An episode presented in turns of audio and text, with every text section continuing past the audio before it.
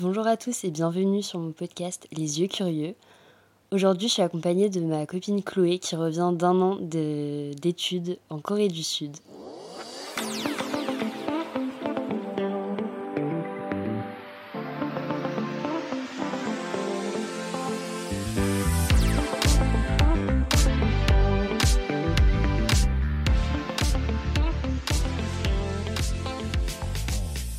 Chloé est ma toute première invitée sur le podcast. Alors, euh, je te laisse te présenter, Chloé, et nous expliquer un peu dans quel contexte tu es partie euh, en Corée du Sud.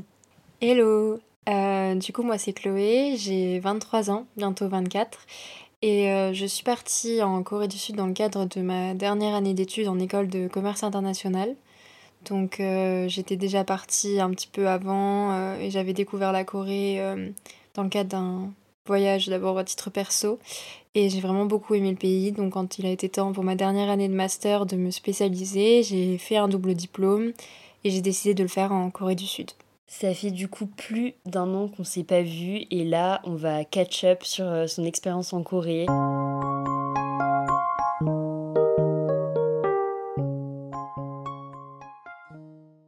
J'ai préparé un peu une petite trame de questions pour qu'on échange euh, à propos de ton expérience là-bas. Et d'abord, j'aimerais savoir euh, comment ça s'est passé ton arrivée sur place et quelles étaient un peu tes premières impressions?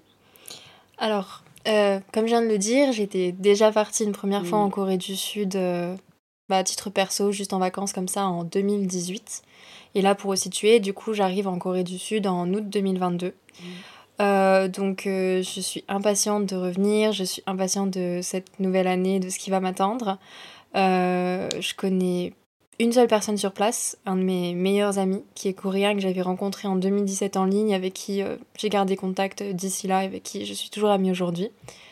Et du coup, j'appréhende pas trop, parce que c'est un pays que je mm. connais. Et quand j'arrive, je suis super excitée, mais en fait, euh, j'ai quand même une boule au ventre. Mm-hmm. Et la première semaine, euh, je mange pas. Je mange pas, pas parce que j'ai pas faim, bien que si. Ouais, je suis stressée. Je suis hyper heureuse euh, donc j'ai pas trop faim parce que tu sais quand t'as des périodes de joie, tu mm. t'as pas besoin de manger. C'est l'été, il fait chaud, donc t'es en mode je veux manger des fruits. Il n'y a mm. pas de fruits en Corée. et, euh, et, en fait, heureusement, je vois mon pote, euh, John, donc enfin mon pote coréen qui se fait appeler John. et en fait, on se voit un jour sur deux à peu près. Et donc un jour sur deux, je me nourris avec lui. Parce qu'à ton arrivée aussi, t'étais sur Séoul et pas. C'est ça. Oui, en fait, je suis partie faire mes études à Daejeon, qui est donc au centre de la Corée. Mais en arrivant, je suis 10 jours à Séoul. Je me suis dit que ce serait bien pour euh, recommencer, mm. de revenir un peu à Séoul, de revoir mon ami qui est là. Et après, je décide de descendre. Mais euh, du coup, les, les 10 premiers jours, euh, je mange un jour sur deux, mm. en fait, avec mon pote qui me nourrit parce qu'il m'emmène dans des restos. Et moi, quand je suis toute seule, je visite, mais j'ai peur de manger. Et est-ce que, du coup, tu as eu un petit choc culturel au début ou pas, comme tu étais déjà venue en Corée? Non, je dirais que j'ai pas eu vraiment de choc parce mm. que voilà, j'étais intéressée par la culture, je connaissais déjà bien. Euh, donc ouais, pas vraiment de choc, mais je pense que moi, à l'inverse, je voulais montrer que j'étais renseignée et au début, mhm. j'en faisais un peu trop. Donc euh, pas dans le sens un peu, tu sais, il y a les, les gens qu'on appelle les Coréabous, les mhm. fans de la Corée et tout, mais c'était genre... Euh, on m'a fait remarquer que j'avais tendance à... Les, les Coréens beau, enfin, se penchent beaucoup pour pour dire bonjour, enfin voilà, pour dire merci, etc. Ils, ils, nodent un peu, enfin ils baissent leur tête en fait. Et je le faisais à chaque mot que je disais, genre vraiment j'arrêtais pas. C'était vraiment hyper pas naturel quoi. Et euh, à part ça, est-ce que tu as noté des, des différences euh, notoires entre la vie en Corée du Sud et en France? Et c'est quoi un peu les principales différences? Euh, En termes de, de, relations humaines, je dirais. Mm-hmm par rapport avec les inconnus, tu vas pas du tout avoir d'interaction dans la rue, genre en pleine journée. Enfin, je sais pas, par exemple, des fois il fait moche, tu croises quelqu'un en France, tu dis ah, quel temps pourri. Enfin, des trucs comme ça, ça, ça arrive pas du tout en Corée. Euh, t'as pas d'interaction, même pas des sourires et tout, les gens ne te regardent pas. Bon, après, moi j'étais étrangère, donc j'avais un peu les regards pour mhm. ça, mais c'était pas des regards amicaux ou des trucs comme ça. Tu croises le regard de la personne, tu souris en France, j'ai l'impression des fois. Pas à Paris, euh, mais. Pas à Paris. c'est pour ça que j'ai rajouté le. J'ai l'impression des fois. Parce que oui, je suis pas du tout de Paris. Euh, donc du coup, je ne sais pas comment c'est à Paris, je le découvre à mm. peine. Mais euh, ouais, je pense que c'est la chose, c'est vraiment. on connaît pas la personne dehors et on n'a pas vraiment envie de la connaître de prime abord, je dirais. Mais après, très respectueux quand même. Et au niveau plus de la vie en elle-même, c'est tellement plus sécuritaire en Mm. Corée, un truc de fou. Ça, c'est- il y a beaucoup de gens qui parlent Mm. de ça, c'est Mm. c'est réel. Non, il y a des caméras un peu, je crois que j'avais entendu ça. C'est ça. Alors en fait, il y a déjà c'est par à leur culture. Mm. Ils sont euh, très respectueux, chacun sa zone, chacun voilà, et en même temps très communautaire. Donc euh, c'est respecter son prochain, etc. Et en même temps, il y a énormément de caméras de télésurveillance partout, mais c'est-à-dire qu'ils peuvent retracer tout ton chemin. Et aussi, il y en a dans les voitures. Donc ça, c'est pas obligatoire de le faire, mais en général, tes assurances le recommandent et euh, comme ça, t'es innocenté par la vidéo. Et sauf qu'en fait, quand tu marches la nuit, du coup, tu vois, les caméras sont placées au niveau euh, du, euh, de, du- de l'avant du véhicule à l'intérieur, au, au centré. Et en fait, quand tu marches la nuit, tu vois les bips, les petites lumières rouges des caméras qui clignotent. Donc même la nuit, elles te filment quand tu passes et que tu marches. Donc c'est quand même rassurant, tu te dis que si t'arrives un truc, euh, on peut facilement. Ouais. En France, j'avais tendance à me dire que j'étais plutôt safe, que c'était pire dans d'autres euh, Mhm. villes, pays, etc. Et euh, je me suis rendu compte en Corée, c'est ça, c'est, je pense que ça a été mon plus gros choc parce que je m'étais pas rendu compte les deux premières semaines. Mais avec le temps, je me suis rendu compte que, en fait, la France, c'est pas safe. Enfin, c'est pas le pire, en fait. Mais tu, je m'étais habituée à des trucs qui sont pas normaux, en fait. Et que je Mm. pensais être normal, tu vois. Genre, du genre. ouais. le soir, euh, enfin, il y avait des trucs quand, quand j'étais en France et que je commence à refaire maintenant. C'est genre, euh, tu rentres pas trop tard le soir. Si tu rentres, tu mets pas d'écouteurs, t'écoutes autour de toi ce qui se passe. Euh, pas, enfin, quand t'es une fille, tu mets pas trop de jupe, etc. le soir, même s'il fait super chaud. Enfin, un truc tout bête, quand j'étais en France, euh, avec mes copines, on se voyait le soir chez quelqu'un. Et quand après on rentrait toutes chez nous, on était en. Je sais pas, il faisait super chaud, on était en, Mm. en brassière, un truc comme ça, ou même juste en petit top. Bah, Mm, toutes, on avait pris un énorme pull pour se couvrir, pour rentrer chez nous à Ouais. pied, quoi. Et ça, c'est des trucs en Corée que ça a totalement changé ma vie de rentrer à 3h du matin et de pas me soucier d'avoir mes écouteurs, d'en avoir Ouais. rien à faire, J'avoue que. de pas mettre mes clés en punch américain euh, pour me protéger. Chose que je faisais en France et que j'étais Ouais. en mode c'est normal. Ouais, ouais. je Donc euh, ça, c'était le plus gros choc dans toute mon expérience. Hyper intéressant. Et au niveau de ton quotidien là-bas, euh, enfin, en quoi ça consistait? C'était quoi un peu ton quotidien à l'école, en dehors de l'école? Et est-ce que il y avait des différences par rapport à ce à quoi tu t'attendais avant de partir Alors mon quotidien, donc j'étais en dernière année de master et dans l'école où j'étais, c'était euh, un petit peu particulier. On, c'est pas propre euh, à la Corée en elle-même, mais dans cette école-là, on suivait des cours en intensif. Donc c'est-à-dire qu'on n'avait pas genre euh, euh, normalement t'as ton emploi du temps classique, t'as genre euh, le pro- t'as, t'as un cours genre le lundi, le mardi, Ouais. un autre euh, lundi après, mercredi après, j'en sais rien, enfin ce genre de choses. Euh, mais t'as genre cinq cours différents que tu suis tout au long du semestre. Là, on avait un cours intensif, c'est-à-dire genre euh, jusque 6 heures par jour, euh, pendant 3, 4, 3 à 6 semaines. Donc on suivait que un seul cours ou deux cours grand maximum, et après on changeait. Donc ça, c'était au niveau du rythme. Donc il y avait moins de diversité au niveau des cours, c'était vraiment des rythmes intensifs. Mais ça me permettait d'avoir des plages horaires, du coup, euh, bah, j'avais... euh, comme j'avais que un ou deux cours, c'était intensif, mais c'était pas non plus, ça prenait pas toute ma semaine. Donc euh, j'allais en cours. En général, c'était soit très tôt le matin, enfin de Mhm. 9h à 13h, soit c'était le soir jusque genre 22h, tu vois, ça dépendait. et tard. le reste du temps, quand j'étais libre, du coup, euh, avant ou après les cours, euh, j'ai beaucoup développé le fait de traîner entre potes, mais tout faire entre potes. Et euh, c'est un truc assez qui se fait beaucoup euh, en Asie. Euh, pas forcément que coréen, parce que j'avais beaucoup d'amis indonésiens notamment. Ouais. Euh, donc euh, c'est tout faire ensemble. Et ça, c'est un truc, moi, d'habitude, j'aime bien, on en parlait tout à l'heure, j'aime bien avoir ma petite bulle, etc. Et là, il- je me suis fait percer ma petite bulle, et au Mhm. début, j'étais pas très à l'aise, mais en fait, j'ai vraiment adoré ça. Donc c'était tout faire ensemble, on faisait du badminton Trop ensemble cool. à l'école, et après, c'était en mode truc tout bête, je vais faire mes courses, que tu veux venir, et on allait faire nos courses ensemble, ok, des trucs comme ça. C'est vraiment bête. C'est chouette en vrai, ça Ouais. donne- C'est vraiment Mhm. un truc tout bête en fait, mais euh, au début je me disais j'aime pas ça, j'aime pas être tout le temps avec les gens, j'aime bien faire des choses toute seule. Et en fait, Mhm. En un an, je me suis rendu compte qu'en fait non, c'est trop chouette. Passer du temps, des choses simples avec euh, les gens que t'adores et euh, Ouais. vivre en communauté comme ça en fait, j'ai Donc finalement, l'expérience, elle t'a fait changer un peu quand même, ou prendre conscience de, de quelque chose que, que t'aimais bien au final. Bah ouais, je dirais que sur ce point-là, sur le vivre ensemble, ça m'a énormément fait grandir. Et comment t'as géré la barrière linguistique? Tu parlais un peu coréen. Alors quand je suis arrivée, je savais lire euh, le coréen et euh, je connaissais un petit peu euh, de vocabulaire. Disons que j'avais un peu appris par moi-même avant les années passées pour quand je venais, je suis venue en 2018.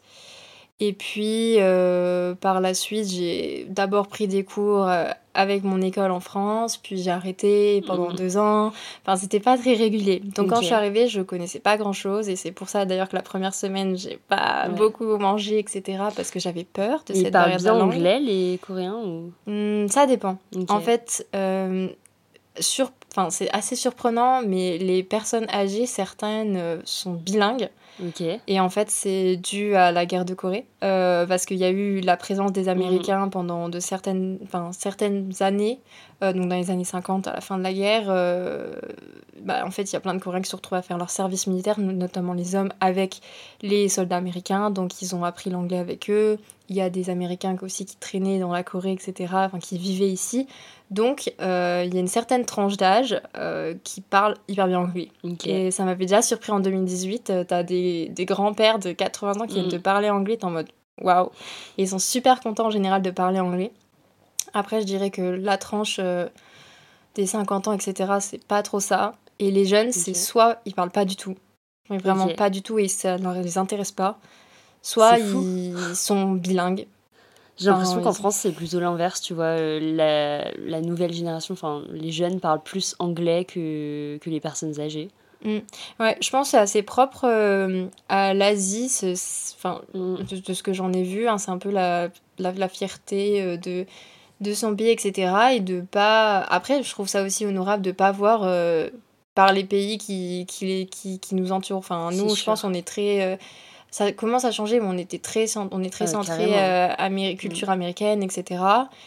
Et euh, j'ai trouvé ça aussi d'un côté, bon bah voilà, euh, j'allais dire ce manque d'intérêt. Enfin, c'est pas ce manque d'intérêt parce qu'ils s'intéressent à la culture américaine, mais ils se mm. disent pourquoi faire l'effort, il y a les sous-titres, etc. et d'un côté, je me dis, bon bah voilà, ils sont fiers de, de ce qu'ils ont chez eux et ils n'ont pas forcément mm. envie d'aller chercher ailleurs. Mais après, il y a beaucoup de Coréens aussi de notre âge qui parlent anglais, qui font comme moi, font des échanges à l'étranger, etc. Et tout à l'heure, tu parlais euh, au niveau du système éducatif des cours intensifs. Est-ce que euh, au niveau des cours, il y a, y a d'autres différences par rapport au système français? Euh, Non, pas vraiment. Enfin, après, moi, du coup, j'ai jamais étudié à la fac en France. Ouais. Puisque j'étais en école, j'ai fait prépa puis école de commerce, donc j'avoue que je connais pas forcément non plus trop le système de fac en France. Mais je pense que c'est assez similaire. après, je peux dire que le niveau en sciences, maths, etc. des Coréens est bien plus haut que le nôtre. Enfin, déjà au niveau école de commerce. Bon, après, quand j'ai fait prépa en France, bon, j'ai fait des maths un petit peu de niveau. Euh, ça commence à devenir un peu, petit peu compliqué. Mhm. Euh, donc, j'avais quand même des bases. Mais c'est vrai qu'après, euh, en école de commerce, on n'a pas trop un niveau de maths genre qui est hyper poussé. Et là, quand je suis arrivée, du coup, en échange niveau école de commerce en Corée, je suis tombé un peu de haut pour une matière. ça a été très très dur de la valider au début. Enfin, non, ça, au final, j'ai travaillé dur, mhm. donc j'ai réussi à la valider sans problème, mais ça m'a demandé beaucoup d'investissement. Euh, ça faisait longtemps que je n'avais pas travaillé comme ça. Et tu avais tous tes cours en anglais, du coup Ouais, j'avais tous mes cours en anglais. Et euh, au niveau de la vie sociale, comment tu as réussi à développer un, un cercle social sur place, à te faire des amis, en fait? Alors euh, d'abord, euh, je vivais au dorm, au dortoir. Euh, mm. Voilà, donc j'avais une colocataire. Enfin, on partageait une chambre et une salle de bain. Donc c'était très. que tu connaissais pas ta coloc? Non, je connaissais pas du tout. On était, on était mis ensemble en fonction de quand on arrivait. Donc en fait, quand je suis arrivée, je me suis présentée et ils m'ont dit ah bah elle, elle est arrivée en même temps que toi. Vous serez, vous serez colocataire. Et ça s'est hyper bien passé. J'ai vraiment eu de la chance. On s'est très bien entendu. Donc elle était mm. malaisienne. Et euh, mais vraiment, on était très à proximité. C'est-à-dire que quand j'étais allongée dans mon lit et elle dans le sien, on pouvait se tenir la main. Quoi. C'était Donc voilà, mais euh, on, du coup, bah, on n'avait pas de cuisine, donc euh, on allait tous manger au réfectoire ensemble, etc. Mm. Donc les premiers contacts comme ça. après, via les cours. Donc là, c'était des amis très internationaux, mais pas trop coréens. Ouais, justement, je voulais te demander si tu traînais beaucoup avec des locaux ou... Eh bah, j'ai traîné beaucoup avec des locaux, mais pas via mon école, parce que dans mon école, les Coréens, enfin au niveau bachelor, les Coréens étaient mélangés avec les internationaux. Mm. Mais au niveau master, on était séparés. Donc j'étais pas avec des Coréens dans ma classe. Donc c'était plus difficile de les fréquenter. Et en fait, euh, j'en ai je me suis fait des amis coréens en allant, bah, en les rencontrant dans des bars, dans des boîtes, et aussi via des applications euh, pour se faire des potes euh, en ligne. Donc, bah, c'est comme ça que j'avais rencontré en 2017 l'un de mes meilleurs amis aujourd'hui, via une application en ligne. Et puis, bah, j'ai continué et c'est ce, ce, qui s'est passé. Et du coup, j'ai lié des très très bonnes amitiés. on est toujours en contact aujourd'hui. Trop chouette. Et euh, est-ce que au niveau des relations, tu as noté des différences notables, enfin relations amicales, amoureuses ou même professionnelles? Euh, Niveau professionnel, j'ai pas du coup travaillé là-bas, mmh. donc ça je pourrais pas trop dire. Euh, j'ai ouï dire par mes amis coréens, mais je ne voudrais pas trop me prononcer ne l'ayant pas vécu moi-même.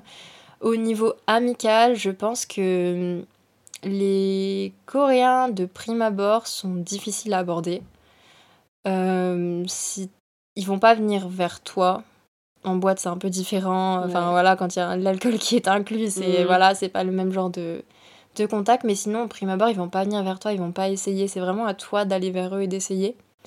Euh, mais par contre, une fois que tu as réussi à percer leur petite coquille, euh, ils tiennent trop, traînent trop à toi, ils prennent vraiment soin de toi.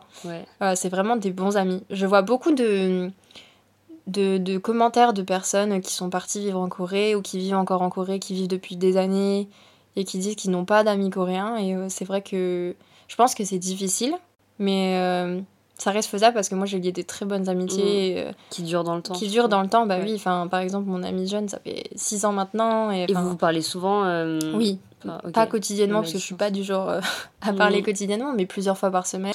et c'est pas le seul, enfin voilà. Et amoureusement, c'est vraiment différent de la culture euh, occidentale. Euh, dans le sens où euh, bon, moi, j'ai moi-même eu mes petites expériences que je ne vais pas détailler dans ce podcast, mais, mais que tu m'as raconté. ça, ça reste entre nous. mais de règle générale, ils sont. En fait, ils, ils vont pas aller vite dans les gestes, enfin, ils vont mm. pas physiquement, on se rapproche pas aussi vite que c'est le cas en Occident. Euh, la première étape, voilà, pour ceux qui regardent des dramas, c'est vraiment vrai. Genre, ça commence, tu te tiens la main et les gens, ils sont déjà tout excités de ça, etc. mais de ce que tu me racontes, il y a quand même des gestes d'affection assez rapidement. Enfin... C'est ça. Bah, en fait, des gestes, c'est surtout les paroles. C'est ce qui choque le plus, c'est qu'en fait, euh, nous, euh, en Occident, on va pas dire. Enfin, normalement, on dit pas je t'aime au bout de trois jours et on dit pas tu me manques et voilà quoi. On apprend à se connaître avant et c'est là, mm. c'est vrai que en général, il y a ce truc de vite, euh, tu me manques, est-ce que je te manque euh, Qu'est-ce que je peux faire pour toi Et des petites attentions en mode euh, je vais t'amener une boisson chaude, je vais t'amener une veste, etc. Mais au bout de deux jours de relation. Donc c'est beaucoup de paroles. Et bah, des fois, du coup, c'est ce qui ressort c'est que les Coréens, on, dit souvent, surtout les jeunes, que bah, ils se mettent ensemble, mais en fait, il n'y a pas d'amour derrière. quoi. Et peuvent très vite tomber amoureux et dire pendant. Enfin, j'ai des copines coréennes, c'était ça c'est dire je l'aime à la folie et puis d'un seul coup, euh, ah bah je l'ai quitté. Ah bah je croyais que tu l'aimais à la folie il y a deux jours. Ouais, mais non en fait. Il n'y a pas. C'est l'envie d'être en couple, il y a vraiment la culture du couple là-bas. C'est l'envie d'être en couple et euh, du coup, c'est vrai que moi en tant qu'étrangère, vis-à-vis genre des Coréens, euh, mm. C'était un peu difficile parce que j'étais un peu. Parce mm. que vraiment, genre, c'est sincère, c'est pas. Ouais, c'est ça c'est difficile de, de, sentir euh, les relations sincères ou pas au niveau amoureux, je trouve. Est-ce qu'ils idéalisent pas un peu le couple aussi? Ah si, clairement. Mais c'est vraiment la peur de d'être seule en fait. Et au niveau des relations pro, Au niveau des relations pro, j'ai pas eu d'emploi là-bas. Euh, mais après, euh, il y a beaucoup d'hierarchie. Enfin, c'est très hiérarchisé, même au niveau des termes à utiliser, mm. respecter son aîné, etc. Et ça va jusqu'à empiéter sur ta vie perso. Donc par exemple, j'avais euh, une copine qui était en colocation avec euh, une coréenne. Et en fait, cette coréenne ne pouvait pas des fois à la fin du mois payer son loyer, alors qu'elle avait un très bon salaire, parce qu'en fait, tous les soirs, euh, son manager disait, on va à ce restaurant qui coûte très cher, et on doit boire et manger jusqu'à ce que je dise que c'est fini. Et waouh, c'est fou. Ouais. L'emprise. Et du coup, elle dépensait énormément d'argent là-dedans, et elle pouvait pas refuser quoi. Donc il y, a le respect de l'aîné qui des fois va très loin. Je vois. Et en termes de culture et tradition, euh, est-ce qu'il y a des, des trucs qui t'ont marqué? Est-ce que tu as assisté à des, je sais pas, des festivités euh, spécifiques euh, au pays? Alors c'est vrai qu'ils ont beaucoup de, fêtes traditionnelles. moi, ce qui m'a marqué, c'est du coup ils ont énormément de temples bouddhistes. J'ai assisté à des, des, cérémonies en fait dans des temples bouddhistes, mais t'es entouré de touristes et t'as juste ces petites fenêtres qui sont ouvertes du temple et tu peux voir les moines à l'intérieur qui sont en train de prier. Ok. Et ça m'a vraiment marqué parce qu'ils utilisent bah, un peu genre des bols tibétains, etc. pour ceux mhm. qui connaissent. Et c'était la première fois que j'entendais ces sons en vrai en fait. Et ça résonnait dans toute la pièce. Et toi, t'es dehors et t'as ce brouhaha touriste qui d'un mhm. seul coup se tait en fait et écoute religieusement c'est tout le monde est lié en fait euh, même si c'est pas ta religion même si t'étais là pour euh, faire ta photo enfin voilà tout le monde d'un seul coup respecte et écoute et il y a les chants des moines qui sont si particuliers qui sont magnifiques et qui te bercent je pourrais te faire écouter euh, d'ailleurs j'ai des, petites vidéos mais je pense que c'est la chose qui, qui m'a marqué au niveau de, des, des traditions etc c'est au final il y a des religions mais Mm. C'est, j'ai l'impression qu'il y avait plus de respect de, de chacun, de ses, de ses choix, euh, que, qu'il peut y avoir en France, par exemple. Ouais, je comprends totalement. Donc on a parlé de la vie courante, on a parlé culture. Concernant la nourriture maintenant, euh, je me demandais si tu avais goûté des trucs euh, un peu particuliers là-bas et sinon qu'est-ce que tu as pensé de la nourriture en général? Alors, de prime abord, j'étais pas du tout fan de la nourriture. Alors en fait, j'aimais ça, mais euh, mon corps non. Au début, euh, les, premiers, les premières semaines, je pense, euh, j'avais les lèvres complètement arrachées par les épices, enfin le spicy. C'était genre mon, mon corps, genre ça, ça me brûlait pas ni rien, mais mes lèvres ne supportaient pas, vraiment. Donc, euh, ça, par contre, ça me brûlait vraiment, c'était horrible. Et il n'y a pas trop de fruits, ou alors c'est super cher et pas forcément très bon. Euh, pareil pour les légumes. Euh, en général, c'est plus un tout petit accompagnement, ça s'appelle les banchan, donc c'est les toutes petites assiettes. Si vous avez mm. déjà vu les plats coréens, en général, il y a un plat et à côté, il y a plein de petits side dishes, des, des petits plats à côté. et, en, fait, c'est un petit peu de légumes, mais c'est vraiment euh, des doses minimes, quoi. Donc au début, j'étais pas du tout habituée. Je me disais, oh là là, c'est pas possible, je vais faire que grossir. Je mangeais du riz, de la viande et tout, tout le long. Enfin, c'est des plats. Je me disais, c'est enfin, sain, mais euh, c'est. Ouais, ça va pas me correspondre, quoi, parce que euh, j'ai quand même. Je suis pas, je suis pas une, une thin queen, quoi, tu vois. et au final avec les mois, je m'y suis énormément fait. Et en fait, là, ça me manque trop. Là, ça fait trois mois que je suis retournée en France. Tu t'es habituée au niveau de spicy euh Oui, alors maintenant, j'ai une tolérance incroyable. mais vraiment, genre, euh, ça, c'est vraiment, j'ai une très bonne tolérance. Et ouais, en fait, c'est tellement meilleur pour ton organisme, mm. la nourriture coréenne. Au début, c'est dur à s'adapter. Mais une fois que tu t'y es fait, tu te rends compte que c'est bien meilleur. Bon, un peu de fruits en plus, ça ferait pas de mal. mais. Mais ouais. Euh, et quand t'es revenu, tu trouvais pas la nourriture fade, justement, euh, sans autant d'épices, etc. Bah, du coup, oui, l'épice me manque beaucoup. L'épicé, le goût de l'épicé me manque beaucoup. Mais surtout, au début, je trouvais tout ultra salé. Maintenant, ça va mieux, mais au début, genre, quand je remangeais avec mes parents, je c'est pas possible, genre, il y a trop de sel. Il y avait presque pas de sel, mais ça me faisait vraiment, genre, je pouvais pas. J'avais l'impression que tout était trop salé. le sucre, non, parce que les Coréens aiment bien le sucre. Mais ouais, j'ai l'impression que tout était trop salé. Et euh, en termes de voyage, où est-ce que tu as voyagé quand tu étais euh, là-bas? Quelle ville tu as visité? Quels endroits tu as le plus aimé? Alors, euh, donc en Corée, j'ai visité pas mal. La seule partie que j'ai pas eu le temps de faire, malheureusement, c'est la partie nord-est. Mmh. par manque de temps, j'ai pas pu. Enfin, voilà. Euh, mais sinon, j'ai donc euh, voyagé. Bon, j'ai fait Séoul, j'ai fait la zone démilitarisée, j'ai été à Incheon pas mal de fois parce que j'avais un ami coréen qui vivait là-bas. Euh, j'ai été à Daegu, donc je vivais à Daejeon, j'ai aussi fait tous les alentours, Suwon, etc. Et les endroits qui m'ont plus plu, je dirais ma ville numéro un, mon endroit de cœur, c'est Yosu. C'est une petite ville qui est au sud de la Corée en fait en face de l'île de Jeju, pour ceux qui connaissent. Et euh, c'est une ville portuaire. Mais en fait, euh, les ports, c'est resté assez traditionnel, je trouve. Enfin, t'as des vieux bateaux de pêcheurs, etc. Euh, je me baladais en, en voyant les, les petits grands-parents qui ramassaient les, les, les coquillages sur la plage, etc. Enfin, c'était vraiment genre euh, un peu un arrêt dans le temps. Mhm.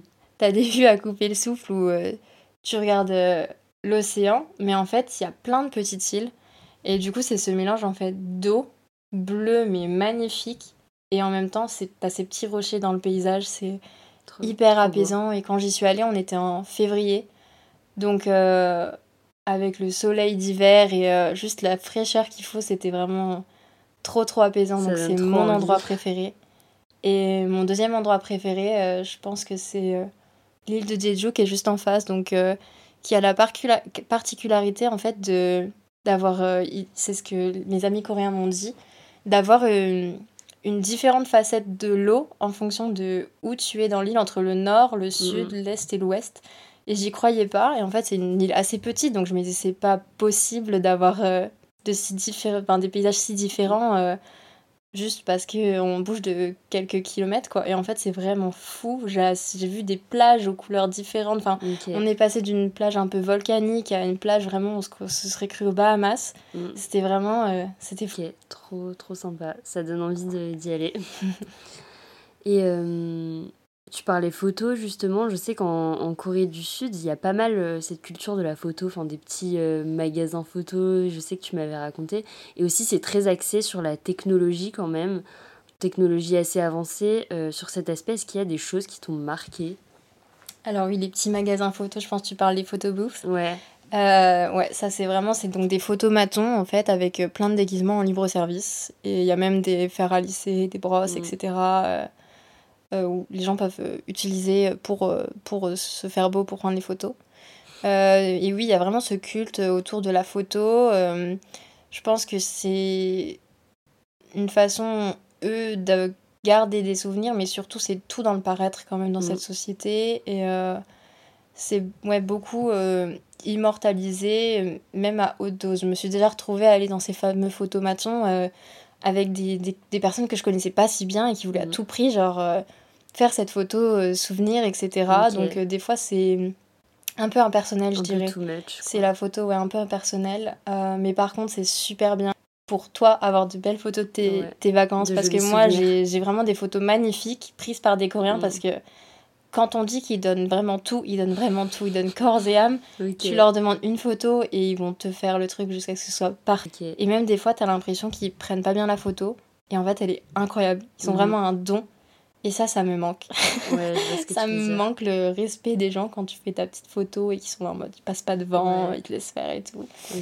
Et euh, pour le côté technologie, euh, je sais plus trop si tu me demandais si ça m'avait. Il y avait quelque chose en particulier qui m'avait marqué. ou... Des trucs un peu modernes. Euh, je pense que après je m'y suis fait, donc peut-être que je me rends pas trop compte, mais peut-être les robots qui nous servent dans des restaurants. Donc euh, c'est quand même Peut-être à Séoul, c'est plus répandu. Dans ma ville, on était quand même, c'est une grande ville, 1 hein, million 500 000 habitants à peu près. Mais euh, il y avait des restaurants, ouais, où en fait c'est un robot qui nous sert. Donc on commande sur la tablette. Euh, si, y a, par contre, il y a pas mal de restaurants comme ça où tu commandes sur ta tablette, à ta tablette, euh, à ta table, tu commandes mm. et tu te fais, tu te fais après servir. Je pense que ça, ça arrive de plus en plus en France. oui. Nous, on doit beaucoup scanner des QR codes et tu peux commander sur ton téléphone, mais je pense que les tablettes, etc., ça m'étonnerait pas que ça arrive. Mm. Oui, j'ai l'impression, c'est vrai que ça commence à venir. Mais je trouve que c'est un peu moins convivial, tu vois, que de voir le serveur. Euh. Bah, encore après, si le serveur il vient te t'amener tes plats, mm. je trouve ça va. Mais c'est vrai que le robot, et alors en plus, c'est vraiment hyper gadget parce qu'ils ont la particularité d'être super lents. Et personnellement, il y avait un restaurant où j'allais souvent parce que c'était super bon et ils avaient des robots qui te servaient. Et c'est quoi comme type de robot Genre, c'est un. Bah, en gros, c'est une espèce de. Tu vois les, les plateaux à roulettes à Ikea là où tu sais, tu peux mettre plusieurs plateaux. tu vois l'espèce de tour? Bah, mhm. c'est ça en fait, avec des ranges plateaux comme ça, bon, un peu plus fancy quoi. Il a une tête et euh, avec un écran. Et les gens en cuisine mettent le plateau avec euh, ton plat et leur disent où est-ce qu'il faut aller, à quelle table tu es. Et après, ils roulent jusqu'à toi. Mais ils sont tellement lents. Ils sont tellement lents. Et il y avait ce fameux restaurant où j'allais souvent parce que les plats étaient trop bons, mais c'était livré par des robots, accompagnés d'un humain. Donc en fait, il y avait la serveuse ou le serveur qui marchait à côté du robot Et des fois, le robot, il se trompait de chemin et donc le serveur, il, marchait derrière en sachant que c'était pas la bonne route et nous, on, le regardait en mode, on est là. Mais le robot, il calcule pas, quoi. Et le serveur, il est en mode, j'ai vu, mais le robot, faut qu'il fasse son truc, qu'il apprenne tout seul, quoi, tu vois. C'est vraiment... Ok, c'est assez weird. ouais, mais bon, ça se développe. Euh, je suis pas sûre que ce soit très utile. Je pense que c'est... Moi, je verrais pas ça... Je verrais pas ça adapté à la France. Peut-être la Corée pour le côté où tu cherches de moins en moins de contact avec les mm. gens parfois. Enfin... Alors qu'en France, je pense pas qu'on soit complètement dans ce mood-là. Je pense surtout aussi que quand on va au restaurant, on attend une, une expérience différente mm, mm. qu'en Corée. Parce qu'en Corée, les restaurants sont pas si chers. Euh, donc quand tu vas, tu vas pour manger ton repas du jour, quoi. Alors qu'en France, je pense quand tu vas au restaurant, c'est des moments de partage, c'est un moment de plaisir, c'est pas, tu vas pas tous les jours au restaurant, quoi. Et tu parlais tout, euh, tout à l'heure du paraître dans le pays. Euh, justement, là-dessus, je me souviens qu'on avait parlé un peu euh, de l'esthétique et de l'importance de l'esthétique en Corée. Est-ce que tu as des trucs à nous partager là-dessus? Enfin, Je sais que la chirurgie esthétique là-bas est assez présente. Oui, alors malheureusement, ou heureusement pour certains, j'en sais rien, l'apparence compte énormément. donc c'est vrai que quand tu marches dans les rues en Corée, il y a très peu de personnes qui vont pas être un peu apprêtées, etc. Euh, qui vont faire attention à être bien coiffées, euh, les filles bien maquillées, etc. Euh, mais en fait, je pense, enfin ça c'est mon avis personnel, je pense qu'on stigmatise beaucoup les Coréens et qu'on aime beaucoup dire qu'ils sont superficiels et ils sont dans l'apparence, etc.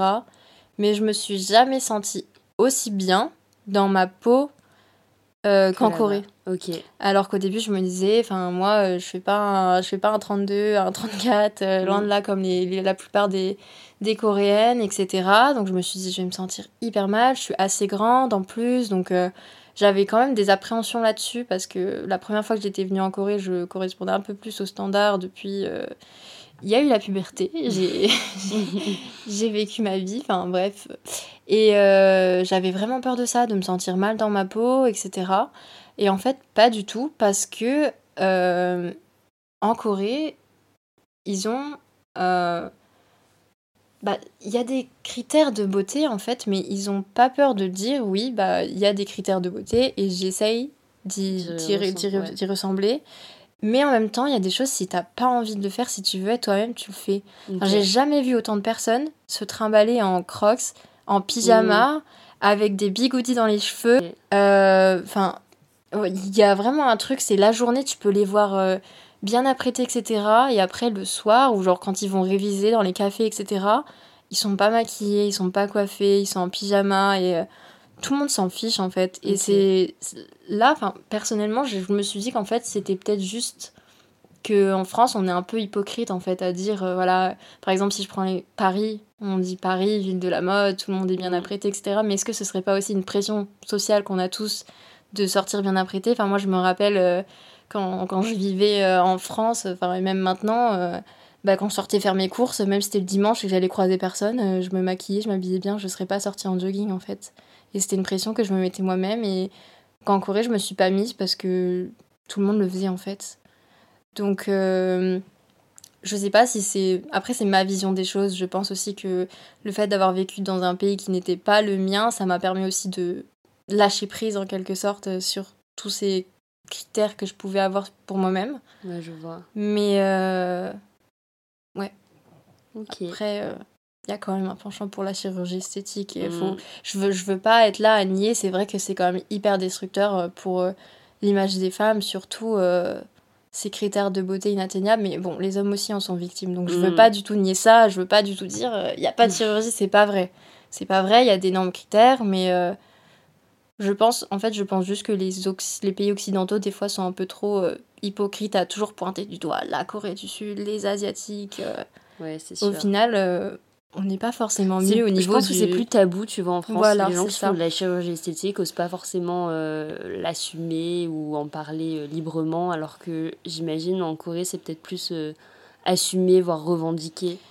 Ouais, et puis surtout, faut pas oublier que s'ils font de la chirurgie esthétique, c'est parce qu'ils ont eu cette, cette importance de l'Occident qui les a marqués. Il faut pas mmh. oublier non plus l'histoire Mm. On est quand même, euh, voilà, on a un passé euh, un, colonisateur, on va le dire, que ce soit France, Europe, etc. Et on a pris euh, cette place dans, dans leur société qui, bah, aujourd'hui, les a matrixés. Et en fait, je trouve ça un petit peu osé des fois de se permettre de dire pays de la chirurgie, alors que c'est mm. nous-mêmes qui leur avons qui leur avons fait croire que mm. nous sommes l'élite, qu'il faut être pâle, qu'il faut avoir un nez fin et des grands yeux.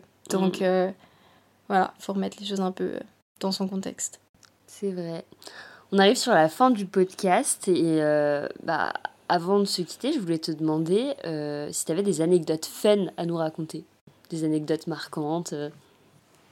Comme ça, il y en a plusieurs qui me viennent. Après, je pense que si j'y réfléchissais longtemps, il y en aurait vraiment des centaines parce que c'était une année très mouvementée. mais je pense que je peux en citer deux. Enfin, c'est pas vraiment une anecdote, mais euh, on parlait tout à l'heure de comment se faire des amis en Corée, etc. Et je te disais que moi, j'ai rencontré beaucoup d'amis quand même en sortant en bar, en boîte. Mm. Et en fait, euh, ouais, c'est vrai, mais mes meilleures amies, euh, enfin, surtout une en particulier, Minji, je l'ai rencontrée ma toute première semaine quand j'étais en Corée. je suis sortie en... dans un bar euh, qui s'appelle le Corner Pub à Houndé. Pour ceux qui, qui sont déjà passés par là-bas, je, je recommande ce pub, il est vraiment super. Et je l'ai rencontrée, euh, elle était assise sur un banc avec un mec et euh, moi j'avais des potes et bah, en fait on a commencé à parler et on s'ajoutait sur Insta comme t'ajoutes n'importe qui sur Insta en soirée que tu leur parles jamais. Et en fait, c'est pour ça quand on dit ouais les Coréens c'est dur d'être ami avec eux, mais en fait je pense que c'est comme dans n'importe quelle mmh. nationalité, il faut juste trouver quelqu'un qui tu matches et moi aussi, je me disais que jamais je la reverrais.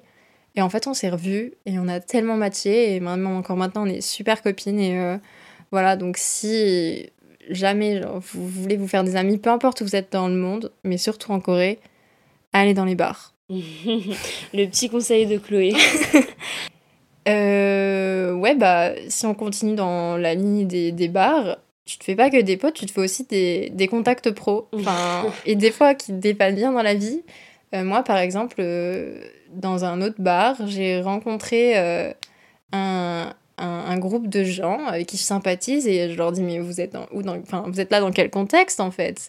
Enfin vous êtes en vacances etc et, là ils me disent bah non mais on est venu avec notre notre host de guest house donc en fait guest house c'est c'est des bed and breakfast enfin des, des, mm. des, endroits où tu peux louer ta chambre mais ta cuisine commune etc et le propriétaire de cette, de cette guest house, en fait, les emmener euh, tous, les, tous les mardis soirs, euh, prendre un verre, euh, tous ensemble et tout. Et je dis, mais c'est pas possible, je vous crois pas. Et là, il me dit, si, si.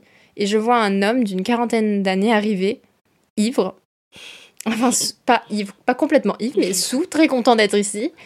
Qui, qui se présente, qui me donne sa carte business et tout, et qui me dit, bah, voilà, je suis un tel et tout tu peux m'appeler Daniel. Voilà, je vais pas dire son, je vais pas dire son vrai nom, mais je vais dire son prénom euh, anglais, Daniel. Et euh, il me dit, bah, j'ai cette guest house, donc euh, bah, viens. Donc moi, j'étais dans une autre guest house et je dis, la prochaine fois que je viens, je t'envoie un DM. Et je lui ai envoyé un DM et en fait, à chaque fois que j'allais à Séoul, j'allais chez lui et il me faisait des réducs. Et, Trop cool. et après, il m'a dit, écoute, si tu reviens, je t'aiderai à trouver du taf et tout. Donc c'est aussi, voilà, l'alcool, ça, ça lie tout le monde en Corée. Ben, de toute façon, on en a parlé tout à l'heure euh, des dîners pro euh, qui se finissent tout le temps dans les bars et tout. C'est un vrai lien social pour eux. Donc, euh, à consommer avec modération. Faites vraiment attention à vous parce que même si c'est safe, on n'est jamais à l'abri. Mais quand même. Et eh bah, ben, chouette anecdote, merci en tout cas. Et peut-être une petite dernière question comment t'as vécu ton retour en France avec toutes ces belles anecdotes, toutes ces belles rencontres?